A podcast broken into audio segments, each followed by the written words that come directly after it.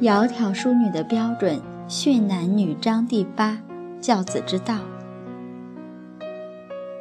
今天我们接着分享：假如没有家教，失教了，那会有什么样的后果呢？下面我们先来读诵一段经文：堪笑今人不能为主，男不知书，听其弄齿。斗闹贪杯，讴歌习舞；官府不忧，家庭不顾；女不知礼，强梁言语；不识尊卑，不能贞婢；汝及尊亲，有玷父母。如此之人，养猪养鼠。这里讲的很不客气了。父母养儿女不能像养猪养鼠一样，猪和鼠那是禽兽。孟子讲，如果人饱衣、饱食、暖衣、易居而无教，则近于禽兽。饱食是吃得饱，暖衣是穿得暖，易居是生活很安逸，但是没有接受圣贤的教育。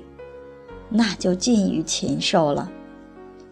那我们的儿女要是让他吃得好、穿的穿得很暖、生活很安逸，没有去教导他做人，没有用圣贤的德行去教他，不就等于养猪养鼠吗？所以这里宋善公给我们点出来，我们应该提高这个警觉。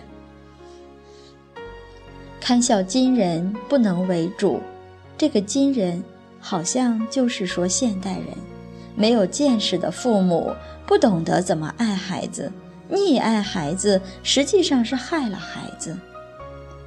男不知书，生了男孩子不懂得教他诗书礼仪、圣贤之道，听其弄齿，听是任由他，弄齿是调舌。跟人争斗口角，或者是唱歌讲一些脏话，而造口业。这是什么？他学的东西学歪了。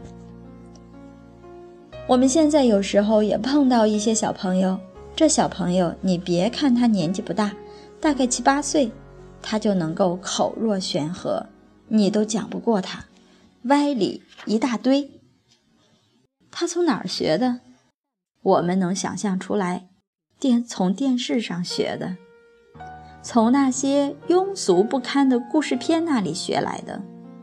每天看着电视，受这些污染，脑子里已经被这些电视的内容给整个同化了，所以他常识很丰富，歪理一大堆，这是弄齿。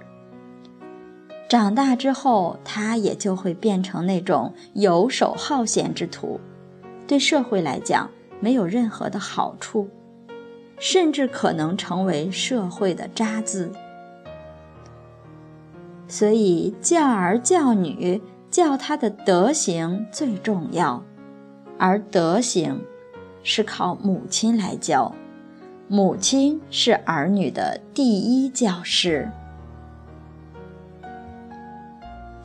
好，我们今天就分享到这里。下面还有什么恶习呢？我们明天再来学习。